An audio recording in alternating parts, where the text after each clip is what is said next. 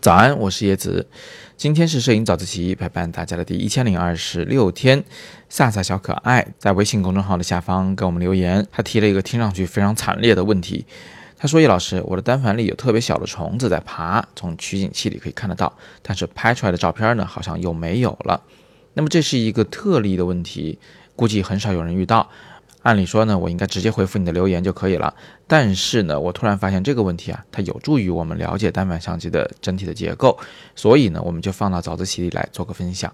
通过了解单反相机的结构，我们就会知道这个小虫子到底在哪里，从而进一步的知道怎么去解决它。首先呢，我们要明白单反相机之所以叫单反，是因为它有一个镜头，一个反光镜，单镜头反光镜照相机。光线从镜头进来以后，在机身里面会经过反光镜的反射，将它反弹到机身顶部，经过五棱镜的再次反射以后呢，就到了目镜里面。从你的取景器里就可以看到前方的光线了。当我们摁下快门按钮，相机要开始曝光的时候呢，这面四十五度的反光镜会向上弹起，光线就不再向机身顶部飞了，而是直接射到了反光镜后面的快门和感光元件的那个位置上。好，那这是单反相机的大体结构，很多人呢其实都已经有所了解了。但是啊，这里有一个小细节是很多人会忽视的，在没有拍照的取景的时候呢，反光镜把光线向相机顶部弹过去的时候，其实并不是直接进入五棱镜的，而是在两者之间呢拦着一个毛玻璃，也就是磨砂玻璃。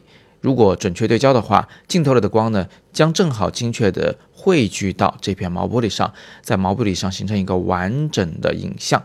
它是先在这儿形成了一个图像，然后才往上进入五棱镜，最终进入取景器的。这个毛玻璃是一个非常关键的结构，光线到达它这儿所要经过的这个距离，跟到达感光元件上是一模一样的。所以当毛玻璃看到的影像是清楚的时候，拍照就是清楚的。好，那最后我们可以回到萨萨小可爱同学的问题了。你说你在取景的时候能看到单反里有小虫在爬，但是拍照的时候看不到。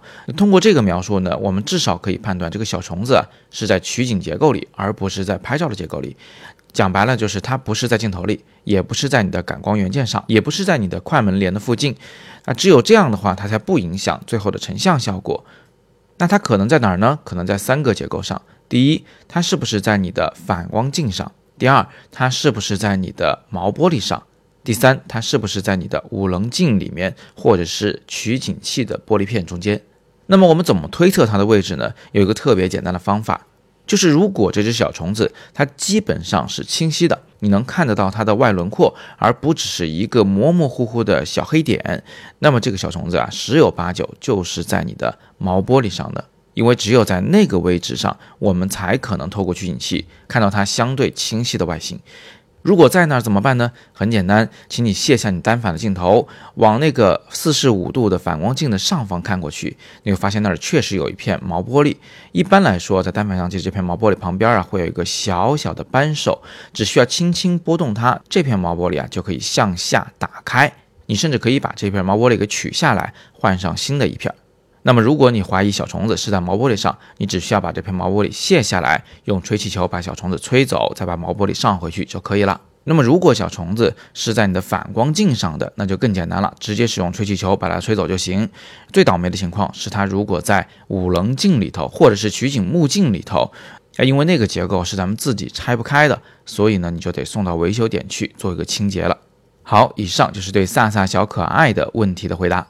希望大家通过今天这个有点奇葩的问题呢，又学到了新的有关相机的知识。如果你有更多的摄影问题，也欢迎在底部向我留言。你也可以点击阅读原文，了解我们更多的摄影好课。如果想加入我们的摄影早自习微信群，请在微信公众号“摄影早自习”每个帖子的底部找到灰框里面的入群方法。今天是摄影早自习陪伴大家的第一千零二十六天，我是叶子，每天早上六点半，微信公众号“摄影早自习”，不见不散。